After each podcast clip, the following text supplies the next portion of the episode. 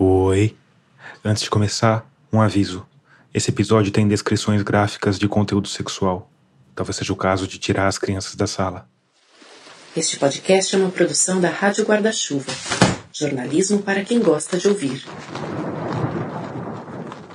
Em junho do ano passado, o Mark Zuckerberg, dono do Facebook, fez um anúncio que causou alvoroço entre o povo que se interessa por negócios e tecnologia. É que a empresa por trás da rede social mais conhecida e mais polêmica do planeta estava mudando de nome.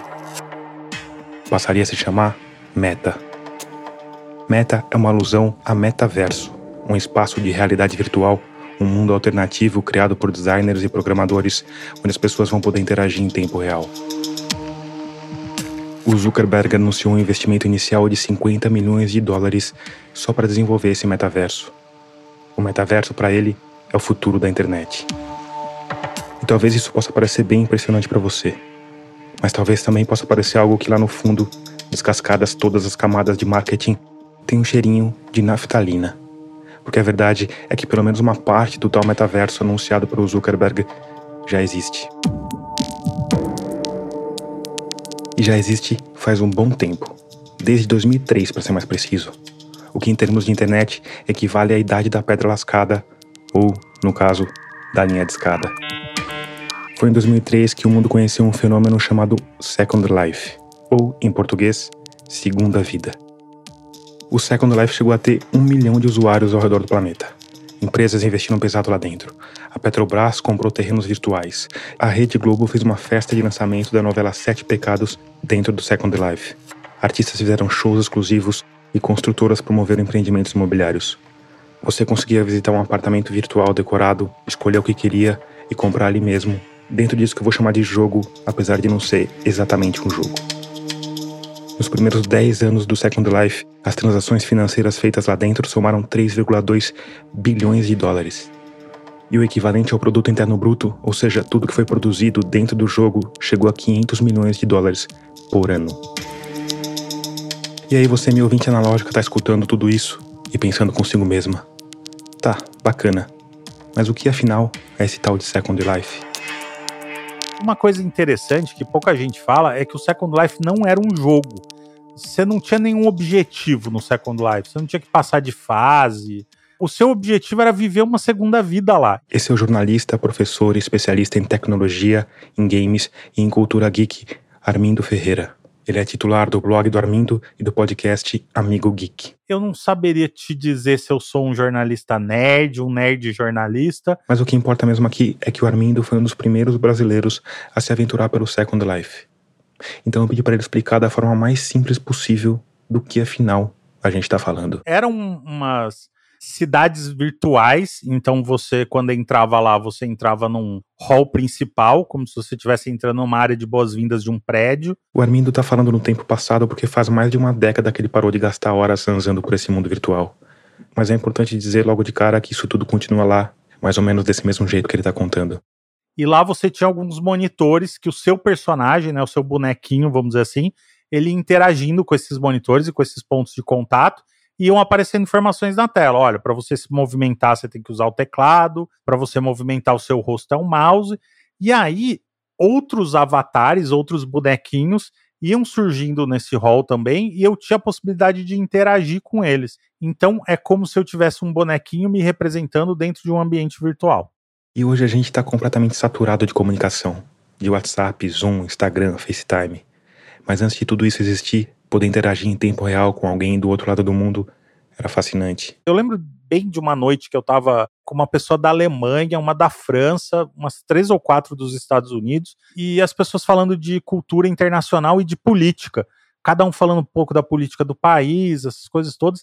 E eu achava aquilo muito bacana, você poder ter visões de mundos diferentes a partir de, de quem tá ali, né? E para Armindo Ferreira, a cereja desse bolo virtual tinha a ver com o público-alvo. Eu tinha muitos amigos nerds que tinham vários problemas de interação social física mesmo, assim. Se encaixar em algum lugar, às vezes é um pouco difícil. Então, eu também acho que o Second Life era um lugar para isso, para as pessoas se soltarem um pouco mais do que elas não conseguiam se soltar na, na sociedade.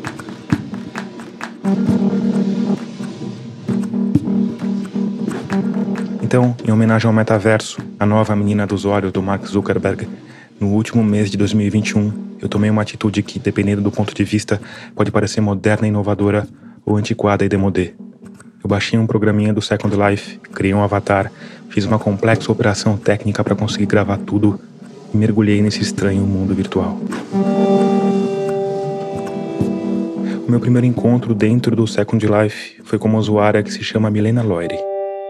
O encontro começou com ela me resgatando de um lugar chamado Ajuda Brasil, eu tinha chegado lá por acaso, clicando num dos primeiros links que o jogo me sugeriu. É um espaço impessoal, mistura de aeroporto, lobby de prédio de escritórios e shopping center. Para me tirar de lá, a Milena me mandou um teletransporte, ou TP. Uma janelinha cinza abriu na minha tela, eu cliquei em aceitar. Oh. E meu avatar foi teletransportado para um espaço de areia virtual, cercado por uma vegetação tropical virtual, à beira de um mar virtual. Oi, Thomas, tá me vendo aqui? Tô te vendo, tô te vendo. A Milena Loire estava lá me esperando. É uma morena voluptuosa, com longos cabelos negros, e no dia que a gente se conheceu, usava um vestido roxo minúsculo. Ela parecia gigante ao lado do meu avatar, escolhido de forma displicente entre os modelos gratuitos disponíveis. Você tem 3 metros de altura, é isso? Por que, que eu sou tão baixinho perto de você? Não, a minha avatar é um pouco exagerada, porque assim, na época que eu jogava, o lance era o avatar grandão. E hoje em dia já não. Por que, que eu tô carregando um radinho de pilha? Você pode me explicar isso? Como você vai ver ao longo do episódio, caro ouvinte geek, minhas habilidades gamers são um tanto limitadas. Em algum momento você pegou esse rádio e vestiu ele. A Milena me ensinou os comandos para tirar a câmera e encarar meu avatar de frente. É ridículo meu avatar, parece um Parece um cafetão dos anos 70, é isso que eu pareço. Para você tirar esse rádio da mão, você clica com direito nele e deve ter um. um... Tirar, dá, vi aqui. Pronto. Já melhorou. Depois dos devidos ajustes, eu perguntei para Milena sobre aquele espaço em que a gente, ou se você preferir, os nossos avatares, estavam conversando. É um terreno à venda. As pessoas compram e constroem dentro desse terreno, coloca casa, a Milena passou anos trabalhando como corretora imobiliária dentro do Second Life. Funciona basicamente assim. Uma pessoa real com cartão de crédito real paga uma mensalidade para a Linden Lab, a empresa de tecnologia americana que criou o Second Life. Com isso, essa pessoa tem o direito de usar uma ilha, que pode ser uma ilha mesmo ou um espaço grande de terra. Essa ilha pode ser dividida em terrenos que são alugados a outros usuários. As transações dentro do Second Life são feitas em Lindens, a moeda virtual do jogo. O jeito oficial de conseguir Lindens é usando um bom e velho cartão de crédito para comprar moeda direto da Linden Lab. E também é possível fazer o contrário, converter os Lindens em moeda pagando uma taxa, claro, para a Linden Lab. Hoje, com um real, dá para comprar mais ou menos 60 Lindens. Se eu comprasse um terreno de vocês, eu poderia construir o que eu quisesse nele, certo? Você pode colocar a casa que você quiser, entendeu? E essas casas você compra ela já pronta. São umas caixinhas que você joga no chão e aí você manda ela abrir e ela já aparece toda montada, toda mobiliada. Entendi. Essa coisa toda da exploração imobiliária é bem maluca. Teve gente que ganhou muito dinheiro e gente que perdeu muito dinheiro especulando no Second Life. E a princípio foi para falar sobre isso que eu procurei a Milena. Mas tinha um problema. Ela tinha deixado essas atividades no mundo virtual havia uns cinco anos e hoje vive só no mundo real mesmo, onde atende pelo nome de Marta e vende lanches pelo iFood. Por tudo isso, quando eu mandei uma mensagem pedindo uma entrevista, ela topou, mas disse que tinha uma amiga que poderia me ajudar mais, porque vivia completamente mergulhada no Second Life. Ela me passou o telefone dessa amiga e durante alguns dias eu tentei contato pelos canais habituais. Sem sucesso. Antes de desistir, eu escrevi para Marta e disse que não estava conseguindo de jeito nenhum falar com a amiga dela. Ela me falou o óbvio. Se eu quisesse falar com uma pessoa que vive totalmente mergulhada no mundo virtual, não adiantava procurar essa pessoa no mundo real. E assim, numa tarde de dezembro, a Marta ressuscitou a Milena Loire e me encontrou no jogo pra gente tentar junto encontrar tal amiga. Uma mulher sedutora e misteriosa que atende pelo nome de Lila Rajal.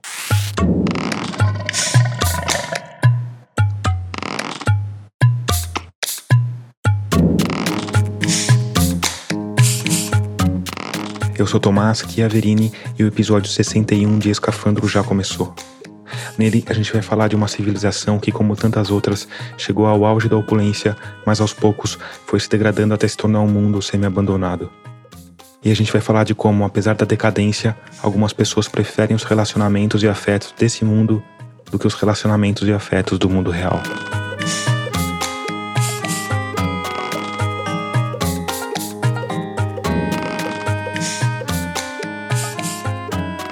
Antes de adiante, como de costume, eu preciso te lembrar que a Rádio Escafandro é mantida única e exclusivamente por uma parte dos ouvintes que colaboram financeiramente com o projeto. Isso é feito por meio de uma campanha de financiamento coletivo. Para fazer parte dela é simples e rápido. Só ela em catarse.me barra escafandro e escolher o valor com o qual você quer ou pode apoiar. Com cinco reais você já tem acesso a uma área com algumas entrevistas completas, com 30 reais, tem direito a uma caneca customizada com o logotipo da Rádio Escafandro. Com 40, eu te mando um livro com dedicatória. Lembrando que as recompensas são para apoios continuados, não para apoios pontuais. Se você ficou com alguma dúvida ou quiser apoiar de outra forma, é só ir lá em radioescafandro.com/apoie que tem tudo explicadinho. Se você já está entre humanos luminosos como a Carolina Nogueira, o Guilherme Barcelos e o Paulo Finazzi Medeiros, muito obrigado por isso. No mais, me segue nas redes. Eu tô no Twitter, no Facebook e no Instagram como Tomás Chiaverini e como Rádio Escafandro. Então, pela primeira vez nos meus vinte e poucos anos como repórter, eu saí em busca de um personagem no mundo virtual. E como se faz contato com um personagem no mundo virtual? Bom, mandando uma mensagem. Deixa eu mandar mensagem para ela. Com a diferença de que o aplicativo de mensagem em questão tá dentro do Second Life. Ai, a Lila, a Lila respondeu. Oba! Elas conversaram um pouco por texto e a Milena mandou um teletransporte, ou TP, pra Lila vir encontrar a gente. Ó, a Lila chegou. Uma jovem, loira, olhos claros, corpo voluptuoso perfeito, perfeitamente embalado num micro vestido branco. Lila, tá aí? Ah, agora sim, agora chegou pra mim. Lila? Demorou um pouco até a gente conseguir estabelecer a comunicação por áudio. Oi? Aqui, aqui. Tudo bem, Lila? Oi, tudo e contigo? Tudo bem também. Quer dizer que é mais fácil te achar no mundo virtual do que no mundo real, é isso? Exatamente, eu vivo aqui. Tivemos que vir te caçar aqui. Minha vida é toda aqui. Ele tava lá na, na Ajuda Brasil, Lila. Tava. Tava. Aquelas ajudantes do Ajuda Brasil vão querer com ele tudo menos ajudar. Como assim? Me explica, me conta. Ah. Ô Tom, aqui. Eu tinha batizado meu avatar de Tom Escafandrista. Não é o mais criativo dos nomes, eu sei, mas enfim. Aqui tudo gira em torno de sexo. Aqui se tem órgãos genitais, aqui tem animações, aqui tem tudo. Se você tá achando que a conversa ficou muito estranha em muito pouco tempo, bom, ajusta bem os fones de ouvido aí, que a coisa vai ficar séria. Aqui se faz neném. E aí você tem que ficar criando o bebê no jogo? É, menino. O bebê custa 5 mil. Para ele não morrer, você tem que dar comida, você tem que trocar fralda, você tem que não sei o quê, tudo isso é uma grana. Tem muita gente que não conseguiu ter filho. Eu tenho uma amiga aqui que não teve filho. Ela tem acho que seis ou sete bebês. Nossa. Ah, Mas é para compensar a haja falta. compensação, né? Tudo que na vida real tem, aqui tem. Tudo comprado, né? Tudo comprado.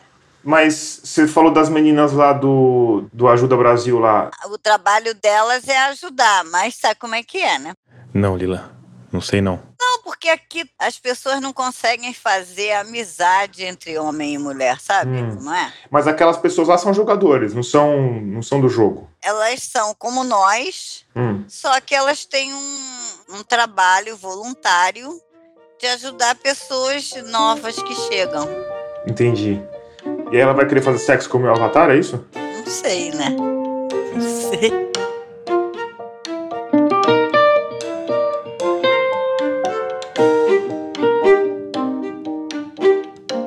Motivos que me fez querer conhecer a Lila é que ela não tá ali só por diversão. A exemplo da Milena, ela usa o jogo para trabalhar. Quando eu perguntei sobre o que ela fazia, ela me mostrou. Deu um comando lá e colocou dois elfos ao lado de um grande saco vermelho. Aí eles estão ah, enchendo o saco do Papai Noel, tá vendo? Uhum. Mas daí você, o que, que você fez? Você comprou os elfos, comprou os Eu pacotes? comprei o saco, comprei os pacotes e comprei os elfos. E fiz uma composição. Quer dizer, ela compra objetos que foram criados por outros usuários que sabem programar dentro do Second Life, cria composições com eles e vende numa loja que funciona como um site qualquer de vendas. Com duas diferenças. O pagamento é sempre em Linden e o objeto só existe dentro do Second Life. Esses elfos já têm uns dois anos, mas vendem esses bichinhos. Vendem, é? Vendem. Os gringos adoram merda. Adoram.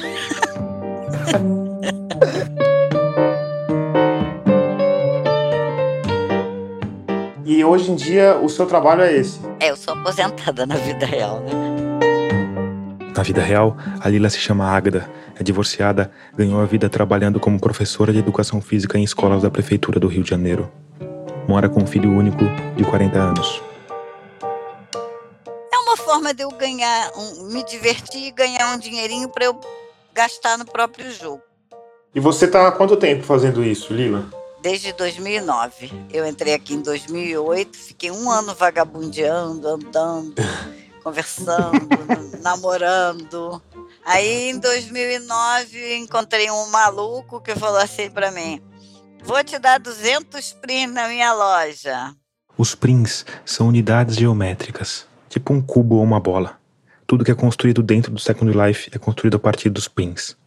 Os prins estão atrelados à terra. Para simplificar, é como se você comprasse um terreno e junto com ele viesse um pouquinho de material de construção. Aí ele me deu, não me cobrou nada. Depois ele cobrou, né? Porque depois eu passei a namorar ele, né? me ensinou a botar textura numa caixa. Aí eu comecei a fazer umas texturas e botar para vender na loja. Falei, isso não vai vender, essa merda não vai vender. Que nada, menino. Vendeu. Aí pronto, aí ficamos sócios. Aí eu já pagava junto com ele, já era no terreno da Milena. É, foi aí que a gente se conheceu, né? É, E Lila, me conta mais sobre esse seu amigo. Você falou que você começou a namorar com ele, é isso? é. Aí ficamos namorados, mas aí brigava todo dia. É, vocês chegaram a se conhecer no mundo real? Uhum. Eu sou do Rio de Janeiro, ele era de Brasília. O máximo que a gente viu um do outro foi foto. Nem câmera, porque aqui o povo também usa câmera, né? Eu não tenho esse costume, nunca tive, não gosto, não me sinto à vontade. Mas os relacionamentos aqui são são idênticos à vida real, idênticos. A única coisa que não tem é a proximidade, né? Mas vocês brigavam por quê? Brigava por quê? Por, por- sempre por ciúme, né? Aí um dia eu me estressei e mandei a merda. Ele era muito mais novo que eu, eu já sou uma senhora idosa, né? Ele era, ele tinha metade quase da minha idade e ele queria casar comigo na vida real. Eu acho que ele queria que eu sustentasse os filhinhos dele. Você pode falar a sua idade, Lila? Posso, eu tenho 66 anos, Isso foi faz, faz o quê? 2009, 12 anos, né? Uau. 12 anos. E tudo isso aconteceu no, no SL, é isso? SL, claro, é a abreviação de Second Life, o oposto de RL de Real Life, ou vida real. Olha só, tudo que eu te falar é no SL.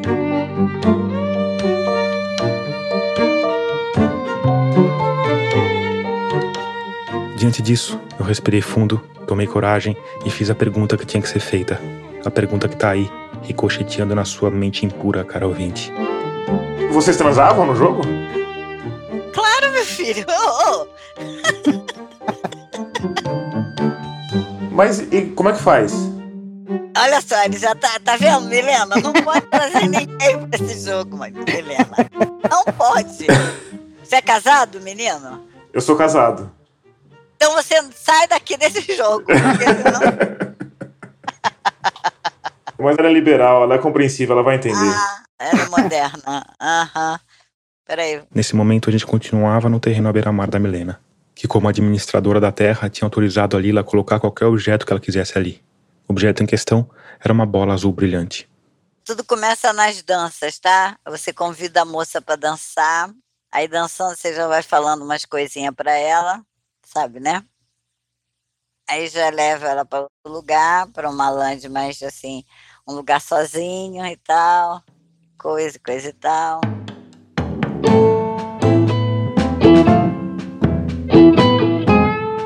A Lila, avatar da Águeda, começou a dançar em frente à bola. Olha lá, clica na bola azul.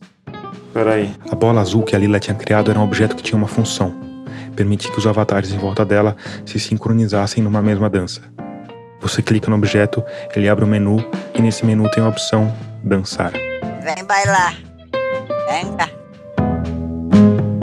De repente lá tava meu avatar, vestido de cafetão dos anos 70, dançando com a Lila, avatar sexy e voluptuosa, rebolando em seu vestido minúsculo, obedecendo às ordens da Águeda, uma professora carioca aposentada.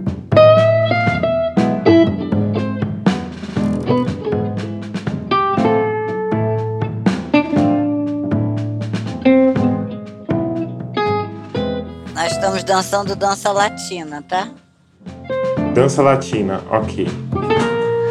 Olha, já tá dançando bem, Milena. Olha bem. Tá, aprendeu.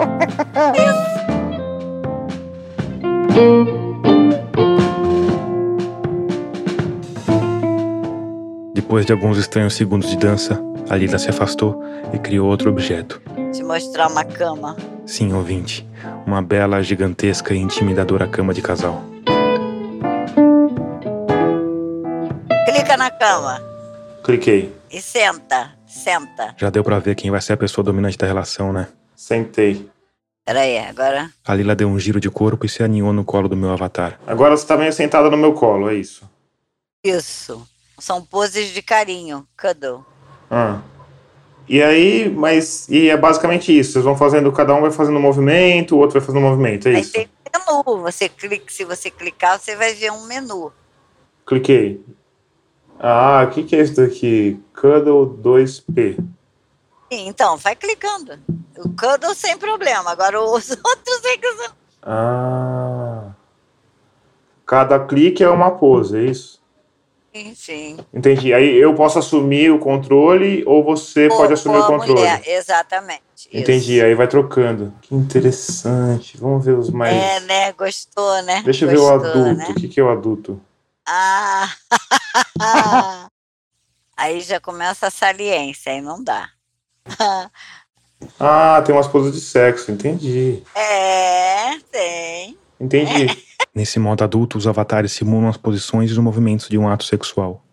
Ficam ali feito duas marionetes eróticas até que um dos dois humanos envolvidos na transa resolva mudar de posição ou acha que tá de bom tamanho e dê o ato por encerrado. E aí, pra fazer sexo usando aquelas posições, a gente tira a roupa, é isso? Claro, agora tem pênis que mexe, bola que mexe, é uma beleza. Isso tudo, claro, tem de ser instalado pelo usuário. E tem um custo. Se eu tirar a roupa do meu avatar agora, não tem nada lá, é isso? Não, não tem nada. Pobre cafetão dos anos 70. A menina tem só o desenho, porque vem na pele, mas E aí as pessoas compram o pinto, compra. coloca os bonequinhos pra brigar. E aí, enquanto isso, enquanto os bonequinhos estão brigando, as pessoas ficam conversando, é isso? Ficam ou na voz ou escrevendo, porque tem sexo com letrinhas também, né? É Como que as pessoas conseguem fazer, eu não sei, mas tudo. Entendi. Agora eu vou te mostrar o anexo masculino. Ok, Ah, o que eu não faço por esse podcast. Não se assuste, hein? Não se assuste. tá bom. A Lila me mandou um link de um catálogo com os mais diversos formatos de genitália masculina à venda. Olha que perfeitos. Olha como tem construtores maravilhosos aqui. O, o normalzinho é o Nemo, Aeroscoque Nemo. Esse Magnus é torto. o Darius é enorme. Entendi. E aí custa. Não custa barato, não, hein? Esse aí. 1450 lindens. Quanto que é isso em. 24 reais. Uma pechincha pelo Fala dos Sonhos, vamos combinar.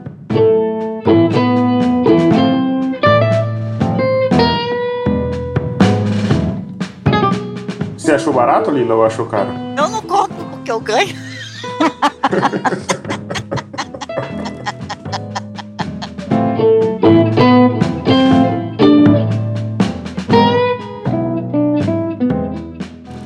Ela me mandou um outro link de um anexo feminino que tinha acabado de ganhar de um italiano.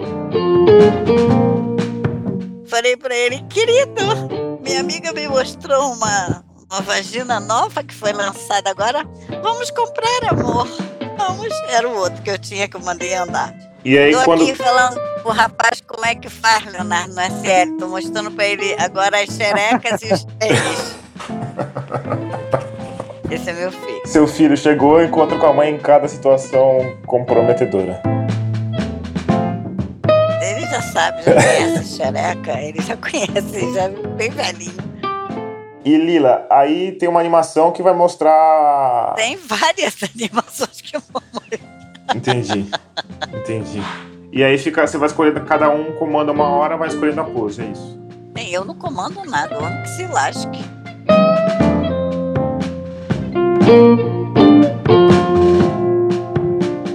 Agora eu tô na fase dos italianos. E você conversa em que língua com eles? Se for escrevendo, é, eu vou no, no Google, que eu não, não, não tenho tradutor, que eu acho um absurdo eu pagar 990 no tradutor. Nossa, tá isso tudo. Tá. E é o único que funciona, Milena. Aí eu vou e volto no Google e falo, por exemplo, com esse eu falo em italiano, porque ele não fala em inglês. O outro que eu era casada até semana passada, ele falava em inglês porque ele falava em Ah. inglês, aí é mais fácil. Mas aí só, só escrito. Falado. Oh, no, yes, ah, uh, não, não, sabe? Entendi. Mas numa conversa normal também em inglês, é isso? Yes.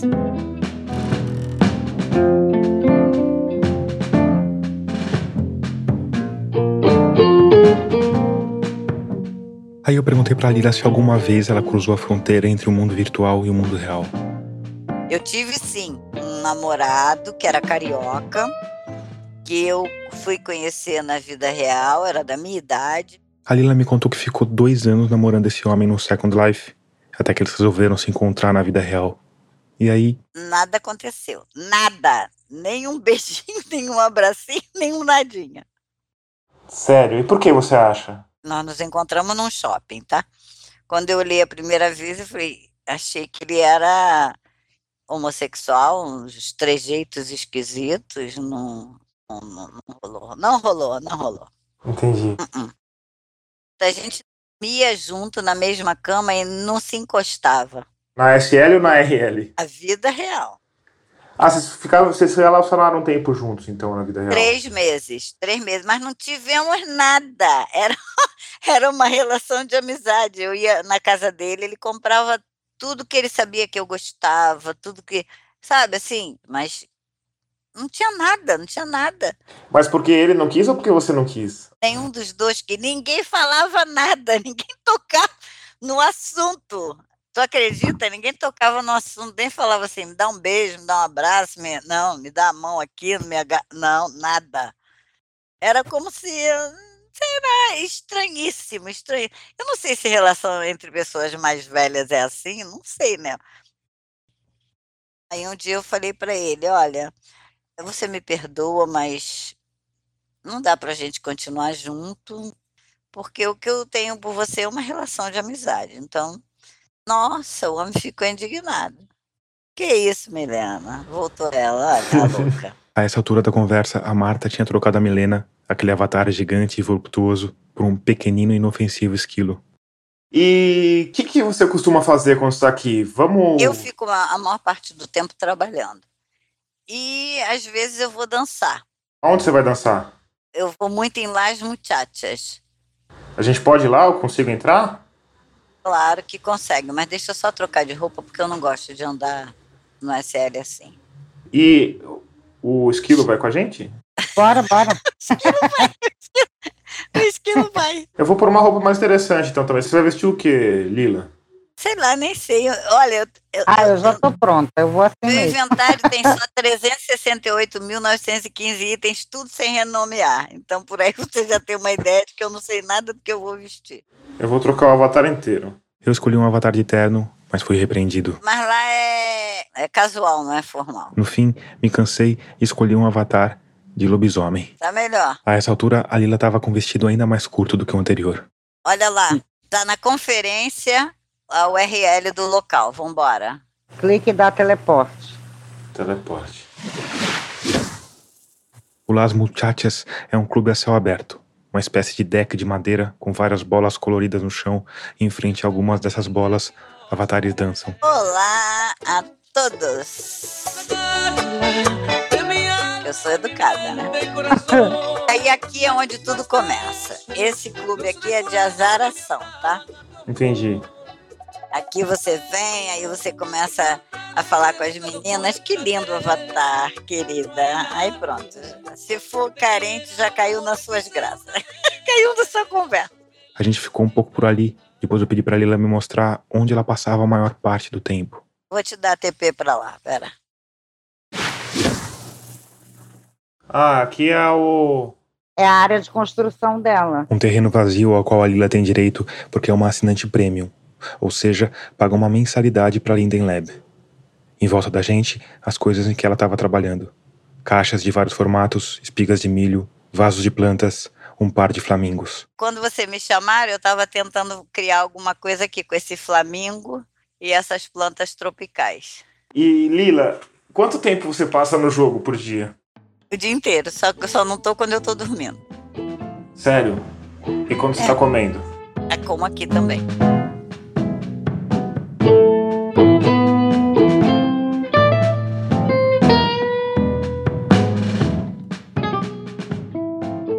Fim da nossa conversa, eu perguntei pra Lila e pra Milena se elas tinham se conhecido na vida real. Elas disseram que sim, se encontraram algumas vezes e se consideram boas amigas. Com um detalhe em particular: mesmo na vida real, só conseguem se referir uma à outra usando os nomes dos avatares.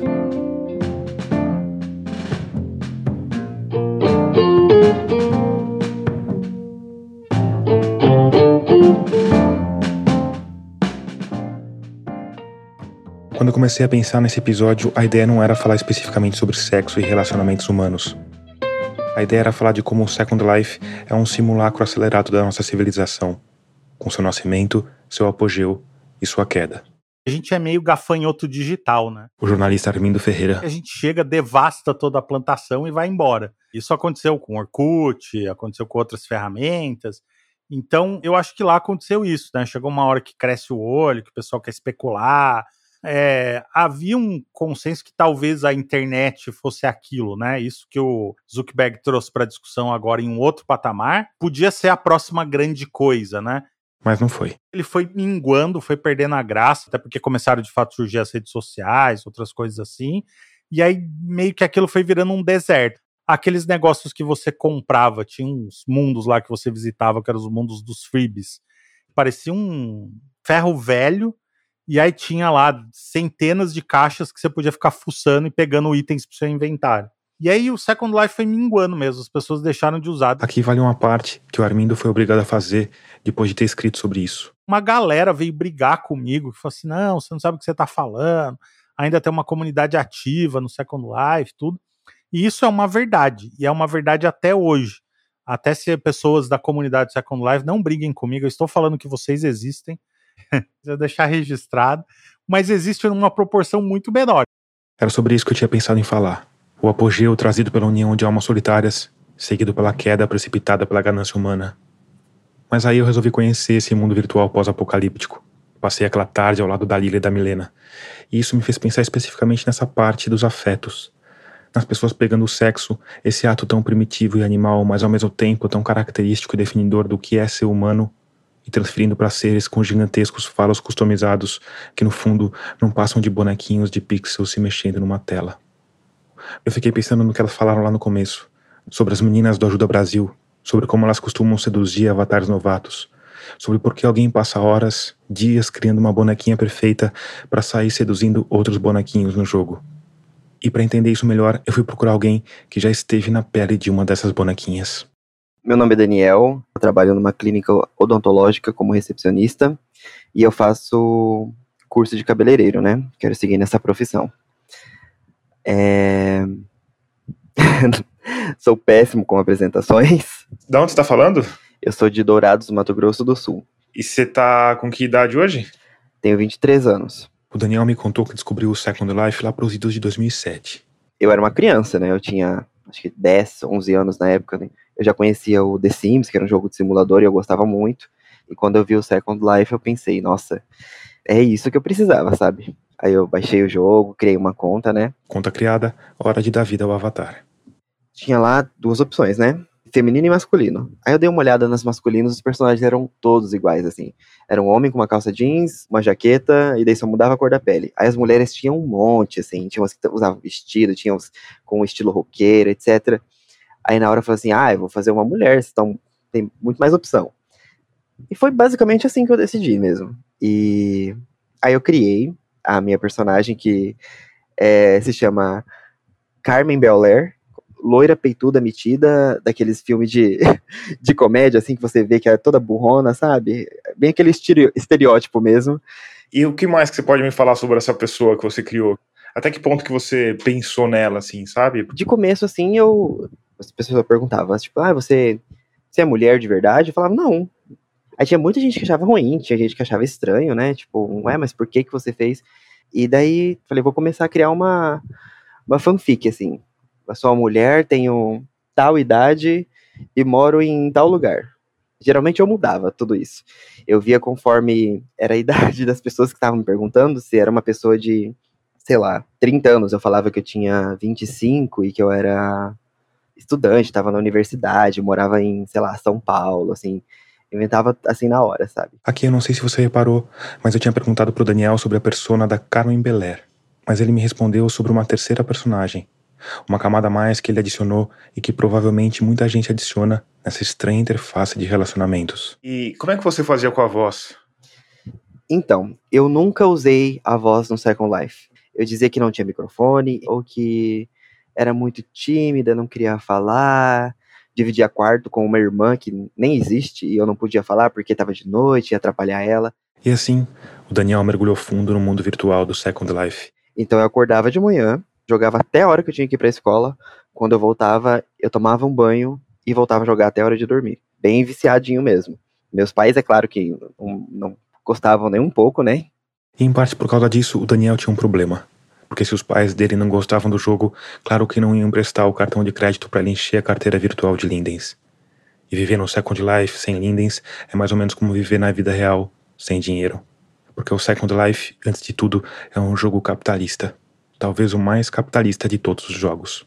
O Second Life era um programa, né, criado nos Estados Unidos, extremamente capitalista. Armindo Ferreira. Você chegava só com a roupinha básica e pronto se você quisesse uma roupa diferente, um visual diferente, você tinha que comprar essas coisas. Um, até um rosto novo, se você quisesse, você tinha que comprar. A exemplo do Daniel, o Armindo também começou a jogar na adolescência, mas numa época em que cartões internacionais ainda eram tipo raro de plástico. Nossa, eu nem sonhava como era ter um cartão de crédito internacional, não tinha como. Então o jeito que a gente tinha era fazer algumas atividades que davam dinheiro. Eu acho que a mais famosa era o camping. Em algumas terras dava para encontrar as camping chairs. Numa livre tradução seria algo como cadeiras de camping. E o usuário que conseguisse simplesmente deixar o avatar parado numa dessas cadeiras era remunerado pelo jogo. Essas lands que tinham as camping chairs estavam sempre cheias, as pessoas faziam filas para ter a chance, né, de ficar lá na cadeira parado ganhando dinheiro. Tinha gente que ia dormir e deixava o jogo lá ligado só com o personagem parado, ganhando dinheiro, sabe? E a conta de telefone, que na época era internet de escada, ia, Nossa ia pro espaço. Senhora. É, nem Coitado dos meus pais que pagavam a internet. Ele sabia quando você ficou offline. Então tinha uns esquemas de você carregar uns hackzinho lá para ele dar a entender que você tava online ali, deixar seu computador o dia todo para você ganhar umas moedas. E para além das camping chairs, tinha um esquema que você podia receber umas doações. Então eu vou dizer que, sei lá, os meus primeiros seis meses de Second Life eu vivia a troco de doações, assim. Usuários dos Estados Unidos mais abastados que gentilmente cediam ao latino algumas moedas. E aí, com essas primeiras moedas, eu fui comprando uns kitzinhos iniciais de roupa, essas coisas todas. Outra opção era trabalhar como dançarino. Que era você ir nos cassinos, lá onde o pessoal ficava apostando dinheiro de verdade. Aí você subia num, nos balcões assim e, e ficava dançando. É engraçado dizer isso, mas de certa forma reproduz um pouco os imigrantes chegando nos Estados Unidos, sabe? Não tem é, atividade para fazer, você tinha que fazer uma atividade secundária, terciária, lá ficar povoando o lugar para ganhar uns trocos, assim. Aí o Daniel tava lá, sentado numa camping chair, fazendo alguns trocados em Linden, quando conheceu uma mulher que tinha uma profissão diferente. Ela era uma prostituta dentro do jogo.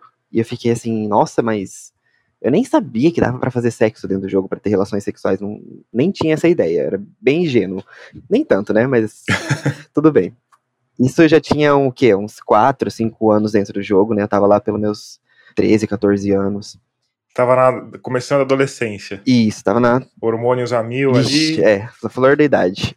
E daí eu falei, hum, e como é que é isso? A nova amiga do Daniel explicou que quando o assunto é ganhar dinheiro com o poder de sedução de um avatar, as possibilidades são várias. Você podia simplesmente oferecer programa para as pessoas, você podia ir numas lands que você ficava dançando no polidense e tinha um, um jarro para as pessoas darem gorjetas, então você podia deixar sua personagem lá dançando por horas e horas e horas e os homens que geralmente iam frequentavam esses lugares, eles davam gorjetas, davam 10 lindens, 15 lindens. Pensa na maluquice disso.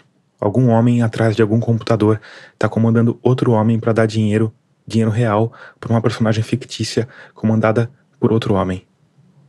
E a maluquice acaba aí? Não, não acaba não. Ela me explicou que você poderia ser um escravo sexual dentro do jogo. Você falava os horários que você podia logar dentro do jogo e dentro daqueles horários, a hora que a pessoa quisesse, você tinha que estar disponível para fazer tudo que ela quer.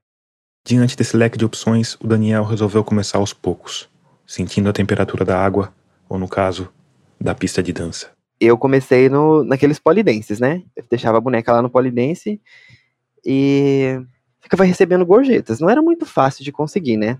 Às vezes chegava uma pessoa, geralmente tinha uma poltrona ou duas, assim, mais próximo do seu polidense, as pessoas sentavam lá, e daí essa pessoa que senta na poltrona próxima à sua, geralmente chamava você no chat privado. E iniciava-se uma conversa, né? Aí um belo dia, eu tinha um, um pouquinho de dinheiro. Aí eu comprei uma um corset, assim, uma lingerie bem provocante pra minha personagem. Coloquei lá pra dançar e tal. e aí depois de alguns minutos, Um cara sentou lá na minha poltrona, começou a conversar comigo e tal, a dar umas rodeadas e perguntar se eu fazia algum trabalho por fora e tal. Eu falei assim: "Então, eu faço o programa, eu faço o que você quiser dentro de uma hora". E daí ele falou assim: "Ah, legal, eu posso ir pra outro lugar e te, e te mandar um, um teleporte, né?". Aí eu falei: "Não, pode sim". A gente não tinha combinado valor nenhum. Ninguém me instruiu assim, tipo, olha, cobra tanto, os caras pagam isso e tal, não sei o quê. Então eu nunca cobrei um valor, tipo, meio que fixo, assim, sabe? Tinha vezes que a pessoa tinha, assim, 50 lindens, eu falava assim, nossa, 50 lindens em uma hora eu tô fazendo. Mas, assim, esse em específico, a gente foi pra um lugar, e daí ele começou, ele pedia pra eu ir nas poses com ele e tal. Ele era bem quietão, assim. Depois que passou essa uma hora, ele me mandou 500 lindens. Isso era, tipo, muita coisa na época. Você conseguia comprar muita, muita coisa. Eu lembro que só a roupinha que eu gastei pra estar ali fazendo aquele trabalho foi uns 10 lindens. Então, lucrei muito naquela noite. Essa foi a primeira vez que eu fiz um programa. E você tinha. Porque hoje em dia, não sei como é que era na época, mas hoje em dia não existe órgão sexual no Avatar, né? Você comprou um. Então, eu não tinha. Acho que até hoje a minha personagem não tem. Mas só de você tirar completamente a roupa da Avatar, pra mulher ela já fica com uma, uma, uma vagina, né? O seio desenhado, tudo bem realista. Então, eu usava assim mesmo, né? E os caras para quem você fazia favores sexuais tinham pênis? Uma pergunta meio estranha. Sim, eles tinham, eram umas coisas absurdas, assim, eu acho que eles estavam tentando compensar alguma falta de autoestima, não sei, porque tinha uns que era do tamanho do braço do personagem, sabe? E aí, é, você que comandava, ele comandava, como é que funcionava essa interação assim? Eu deixava por conta deles mesmo. Geralmente eles falavam assim, ai, vamos, vamos ali numa banheira, daí tinha uma banheira, a banheira tinha, sei lá, 10, 15 posições diferentes, eles ficavam trocando as posições, eu só tinha o, o trabalho de colocar a minha personagem nas posições. Alguns gostavam que falassem algumas coisas, né? Aí eu ficava falando umas frasezinhas assim, de falando que tava gostando, que aquilo, pedindo mais, essas coisas assim, pra alimentar a fantasia deles. Escrevendo no chat, porque você não Escrevendo falava. no chat, isso, sem, sem o voice. Que doideira. Vixe, rolava de tudo ali. Qual foi a coisa mais estranha que aconteceu com você nesse, nesse universo da prostituição virtual, Daniel? A mais estranha, eu acho que foi uma vez que eu fui num lugar que tinha muita, muita gente. Era tipo assim, basicamente uma orgia a céu aberto. Mas aí ali você conseguia ficar numas posições de todo preso e apanhando. Uma vez eu fiquei dentro de uma jaula, assim. E parecia que a personagem tava meio que sendo torturada, sabe? Mas passei por aquilo. E como é que era pra você? Porque você tinha o quê? 13, 14 anos, é isso nessa época? Aham, sim. Você já tinha tido alguma experiência sexual nessa época? Não. Pior que não. Eu não ligava muito pra essas coisas. Eu demorei muito pra pra me desenvolver assim, sexualmente falando, né? Eu até me considerava uma pessoa assexual até uns, uns pequenos anos atrás. Então, tipo, eu não ligava, sabe? Eu, eu colocava lá e eu ficava ouvindo música. Eu lembro que eu tava jantando e a personagem tava ali na frente, assim, levando uma varada na bunda, e eu tava, tipo, na frente do computador comendo, assim, pensando, ai meu Deus, acaba logo que eu quero gastar o dinheiro que eu vou ganhar aqui com roupinha, sabe? Eu era bem assim das ideias. E você, você não tinha. Você não tinha prazer com essas relações sexuais que você tinha no jogo? Não, até mesmo porque eu sou eu sou gay, né? Então assim, eu ficava ali assistindo um sexo hétero acontecendo na minha frente.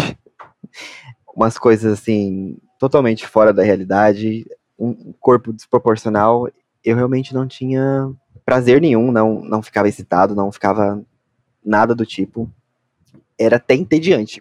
E você nunca pensou em transformar o seu avatar em homem e fazer um sexo que talvez te excitasse mais? Pelo menos assistindo, um sexo entre dois homens? Eu até tentei, não com esse propósito, mas com o propósito de tipo, bom, se eu tenho clientes heterossexuais, Uhum. por que, que eu não posso ter um cliente que vai pagar pra ter sexo com um personagem masculino? E o resultado? Nunca consegui nada. Eu ia nessas mesmas boates que eu ia, fui em algumas boates também que eram pro público LGBT, mas nunca consegui nem, nem ganhar um centavo no jogo com, com um personagem masculino. Será que esse fenômeno de fazer sexo no Second Life é um fenômeno hétero? Olha, não sei se eu diria que é um fenômeno é hétero fazer sexo no Second Life, mas pagar por sexo no Second Life, sim, completamente. E você pensou em fazer sexo sem cobrar por isso? Porque assim, eu não sei se você se sente confortável para falar sobre isso, e tudo bem se não sentir também, mas é que a gente sabe que para as pessoas gays, hoje em dia ainda tem muito preconceito e tal, então tem sempre esse momento de sair do armário, né? Aham, sim. E aí você, como adolescente, imagino que talvez o Second Life é um lugar que você pudesse sair do armário com mais facilidade, sabe? não Ah, sei, sim. imagino que era um momento que você estava vivendo essa- essas contradições na vida real, sabe? Então, pra falar bem a verdade, não, nunca foi no meu, do meu interesse. Eu, eu era uma pessoa que eu queria monetizar tudo que eu fazia dentro do jogo, então eu pensei, tá, mas aí eu, eu vou estar fazendo sexo com o meu personagem masculino, não vou ganhar nada, com o mesmo tempo que eu podia estar fazendo sexo com a minha personagem feminina e ganhando dinheiro. E você, você fazia o que com esse dinheiro? Você chegou a transferir para real em algum momento? Não, nunca transferi pra vida real, porque quando eu descobri que dava pra fazer isso, eu já nem jogava mais o jogo. eu gastava tudo, cara, eu torrava tudo em roupinha mesmo, assim. Eu gastava, comprava roupa, comprava sapato, comprava cabelo, eu deixava ela mais bonita ainda, e assim, consequentemente, conseguia mais, mais clientela, né? E aí o tempo foi passando e o Daniel foi percebendo que aquilo, no fundo, não fazia o menor sentido. É, Eu ficava ali, sei lá, 15, 20 minutinhos. Conseguia conversar com alguém, assim, ter uma, uma experiência de realmente estar jogando um jogo chat virtual. E após isso, alguém me chamava para fazer um programa e eu ficava o resto do meu tempo prostituindo meu avatar. Então não, não, não tava mais interessante, sabe? Eu não tinha mais gosto pelo jogo, porque tinha virado só isso. E daí, geralmente era assim, eu terminava os, os programas, aí eu saía dali, gastava todo o dinheiro que tinha ganho, e tá, e agora? Agora já tá tarde da noite, todo mundo já foi dormir, eu tenho que dormir também. Era basicamente isso. Aí foi assim que eu fui me decepcionando, sabe? Eu falei, ah, vou parando. E daí eu parei de jogar.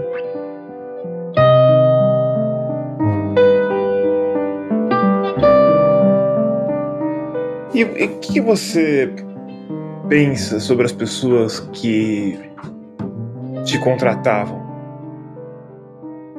Antes, pra falar bem a verdade, eu nem pensava muito sobre isso. Porque se, se a gente avaliar como um todo, isso é completamente bizarro. Chega a ser perturbador. Você investir dinheiro num jogo, você pagar pra ter uma experiência sexual virtual, enquanto é, provavelmente você se masturbava vendo aquilo, e sem saber quem que tá do outro lado da tela, eu acho muito, muito estranho. A última vez que eu fiz isso, eu tinha uns 17 anos, eu acho, 18.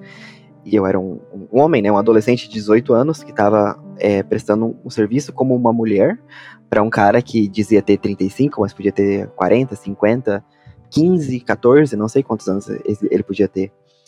Então, hoje em dia eu vejo eu vejo como uma coisa meio esquisita, assim. Não tem como eu dizer outra coisa, porque, como eu disse, você não sabe quem que tá do outro lado. É, é um dinheiro que você só consegue investindo dinheiro da vida real. Então, eu acho um tanto perturbador fazer esse tipo de coisa.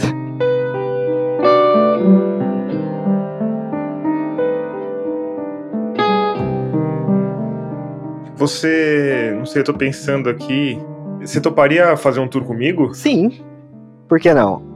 E mostrar essas coisas, essas coisas sim, mais estranhas? Top, sim. Agora você consegue entrar?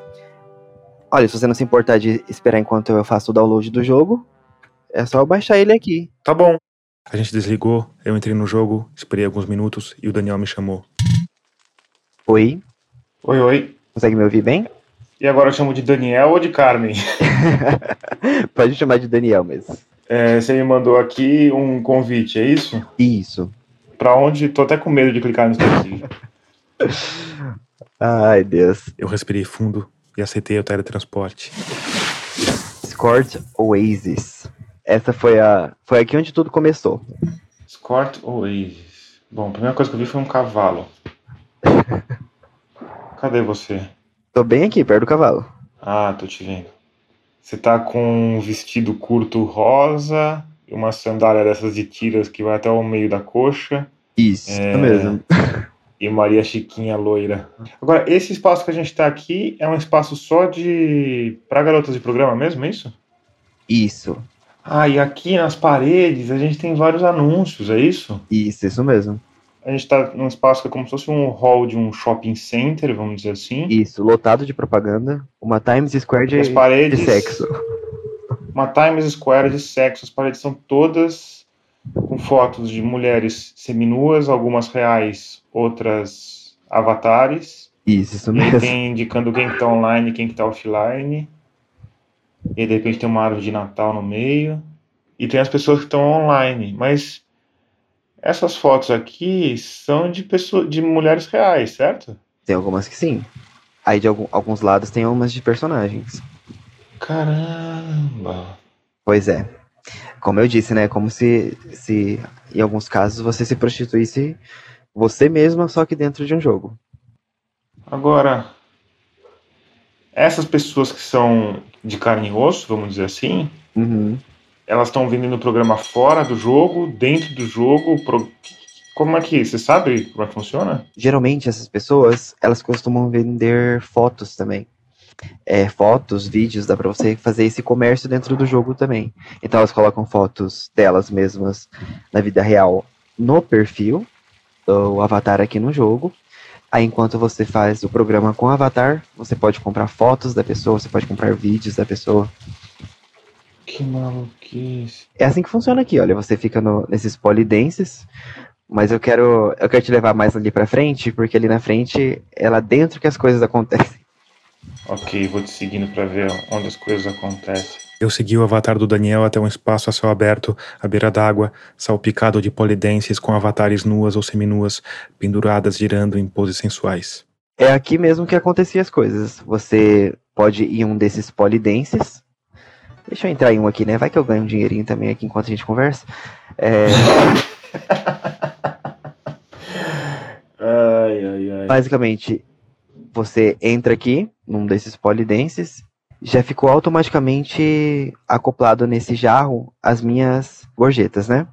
Você pode até ver que tá escrito aqui, ó, 10% das minhas gorjetas vão para Escort Oasis, né? Como se fosse uma taxa que eu pagasse pra estar aqui nesse lugar ganhando dinheiro. Basicamente como um, um, um bordel mesmo, eu diria. O Daniel deixou o avatar dele dançando e eu fui dar uma volta pelo espaço. Passei por um homem com um gorro de Papai Noel no pênis, dei uma espiada nos quartinhos separados para interações íntimas, zanzei um pouco pela praia de nudismo sadomasoquista, mas a verdade é que a coisa toda me pareceu meio caída. Agora, tem mais gente dançando do que gente olhando, né? Isso, pior que é. Tá bem zerado do pessoal aqui hoje, não tá dando bom não.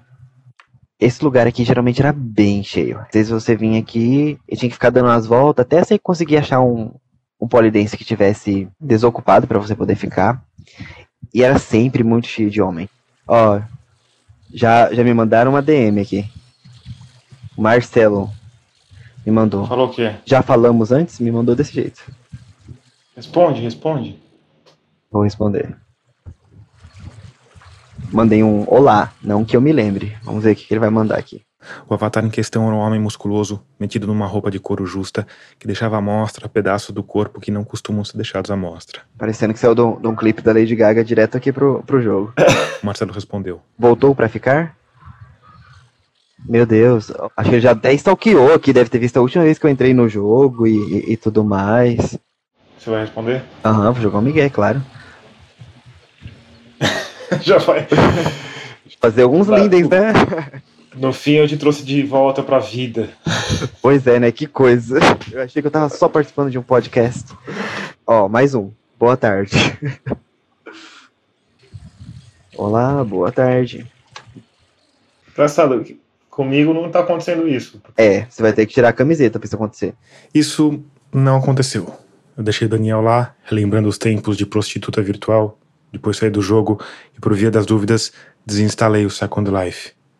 A vida real já tá complicado bastante, né?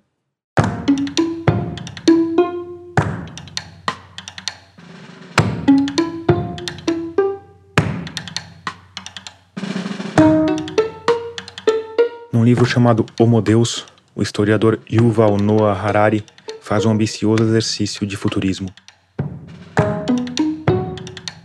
Ele imagina como vai ser a espécie humana no longuíssimo prazo. Para o Harari, a tecnologia vai ser cada vez mais presente. Bebês já vão nascer com chips que potencializam o cérebro. A comunicação entre indivíduos vai ser telepática.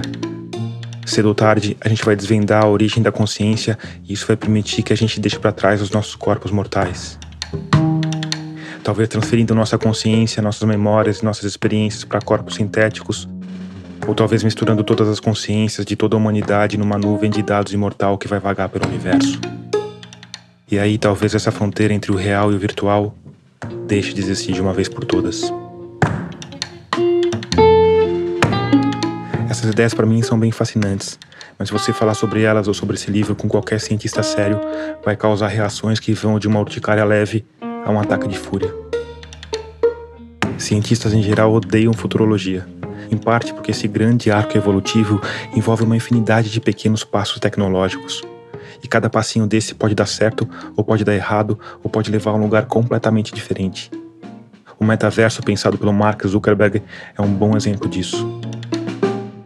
O que ele está propondo é a próxima etapa dessa discussão toda, que seria o metaverso em realidade virtual. Ou seja, eu teria que usar num primeiro momento um óculos, esse óculos me transporta para essa é, realidade virtual e eu começo a interagir com o avatar das outras pessoas de uma forma mais natural, vamos dizer assim. É como se eu entrasse no meu personagem ali mesmo, no meu boneco, e começasse a interagir com as outras pessoas em primeira pessoa. No Second Life eu vi em terceira pessoa, né? Eu vi o meu personagem de longe ali, numa câmera flutuante. E aí não, eu veria em primeira pessoa e, e como eu estou isolado do ambiente, né? O óculos virtual me transportaria para lá. Isso tem uma série de, de implicações e é por isso que o Zuckerberg falou que eles estão trabalhando para investir nisso. Mas eu vou ser bem sincero para você, viu, Tomás? Tem alguns desafios aí que eles deixam esse sonho do, do Zuckerberg um pouco. Eu não quero falar que é impossível, porque o cara está investindo bilhões de dólares nisso, né? Mas eu vejo muitos desafios para que isso possa acontecer de verdade. Tipo o quê? Então, eu acho que tem duas coisas. Primeiro, uma questão física, assim. Quando a gente está andando de verdade pelos lugares, a gente tem um sistema, uma parte do nosso sistema nervoso central e uma parte do sistema do ouvido lá, que é a região do labirinto, essas coisas todas, que faz a gente saber que a gente está andando. E quando você usa um equipamento de realidade virtual, você está mandando informações para o seu cérebro que estão vindo do olho e dos sons que você está andando, mas o seu organismo não está sentindo esse movimento. Então isso acaba causando um certo desconforto, e algumas pessoas relatam até enjoo, ânsia de vômito. Você não tá andando mesmo, tá sentado numa cadeira. Exatamente. Porque a, a, gente pode pensar também em aqueles wearables, né? Que são roupas que Sim. vão te dar estímulo, não sei o quê, de repente coloca uma, uma esteira na casa, não sei, né? Mas é um, a gente pode ir, ir, escalonando essa experiência de realidade virtual ad eterno, né? Sim, é. Inclusive tem de fato isso que você está falando, uma experiência de um, uma esteira específica para isso, que é uma areninha, um cercadinho que você fica andando e o negócio fica se mexendo ali. Mas assim, vamos supor, Tomás, que a gente conseguiu acabar com essa barreira.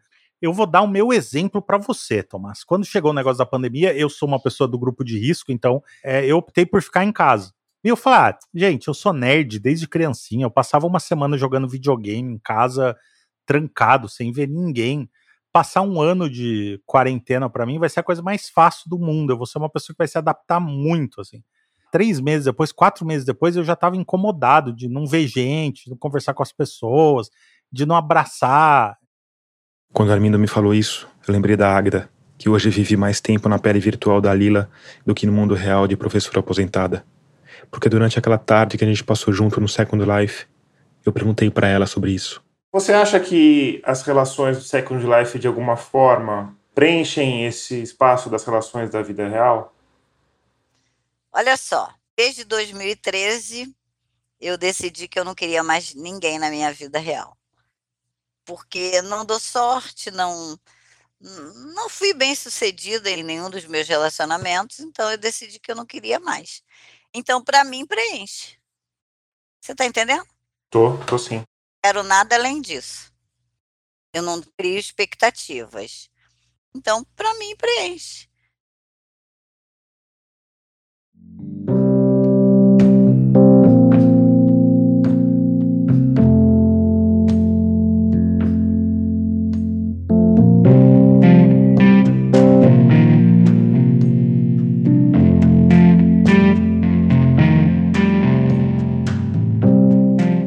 Antes de terminar, eu quero te convidar a escutar os outros podcasts que fazem parte da Rádio Guarda-Chuva, a nossa rede de podcasts jornalísticos. Tem o Afluente, com notícias da região amazônica, o Dissidentes, que fala sobre pessoas que às vezes não encontram lugar no mundo, o Finitude, que fala sobre morte, luto e cuidados paliativos, o Põe na Estante, que é um clube do livro em áudio, e o Vida de Jornalista e o Pauta Pública, que falam sobre os bastidores do jornalismo. Procura qualquer um desses no seu tocador que você não vai se arrepender. Termina aqui o episódio 61 de Escafandro. A nossa trilha sonora tema é do Paulo Gama, a mixagem de som do Vitor Coroa, o design das nossas capas da Cláudia Furnari, trilhas incidentais da Blue Dots. Eu sou Tomás Chiaverini e concebi, produzi, editei e sonorizei esse episódio. Obrigado por escutar e até o próximo mergulho.